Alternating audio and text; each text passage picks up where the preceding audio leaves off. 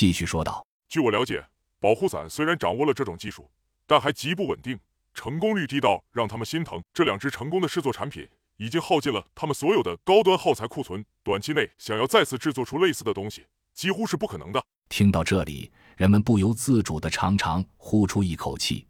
如果能量产，那实在是太可怕了。红蜘蛛知道众人心中在想什么，轻轻道：“虽然目前还不能量产，但是据说他们的几个基地都在不断加快研究速度。目前貌似已经找到了部分可以替代物种的可能。”所有人都觉得这心情就像在坐过山车，一会儿上去，一会儿下来，简直要把人折腾疯了。见到几人几乎要暴走，红蜘蛛不敢再卖关子，痛痛快快地喊道。他们目前有三个最大型的基地。这句话很有效果，成功的制止了想要拔刀的甄小羊和准备起身的洛奇。二人缓缓坐了下去。红蜘蛛擦了擦额头的汗，继续说道：“目前我所知道的，应该也是准确的。他们的三个最大型的基地，最近的在东南亚 XJP 城。”众人点了点头。的确，前段时间发现的信号就是从东南亚发过来的。XJP 城的确是一个极有可能的地方。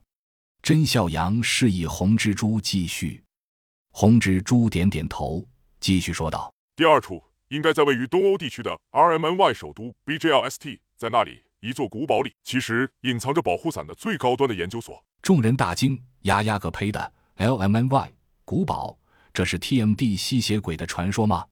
但是这次没有人去打断他说话。红蜘蛛继续道：“最后一处们也是最神秘的一处，我只知道在米国某处。”但却不知道具体位置，毕竟涉及最高机密，谁会说出来呢？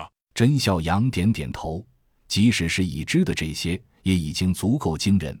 能够从红蜘蛛这里知道这么多，已经是超出想象的好。再三逼问，红蜘蛛确实说不出其他所以然来，只能就此作罢。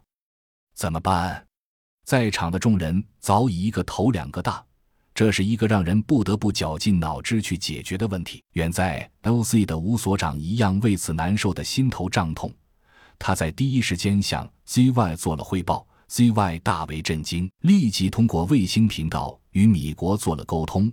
得到的消息让人们的心情沉到了谷底。在底特律，他们的确发现了一只奇特的东西，具备了 Z 方所说的这种进化的特性。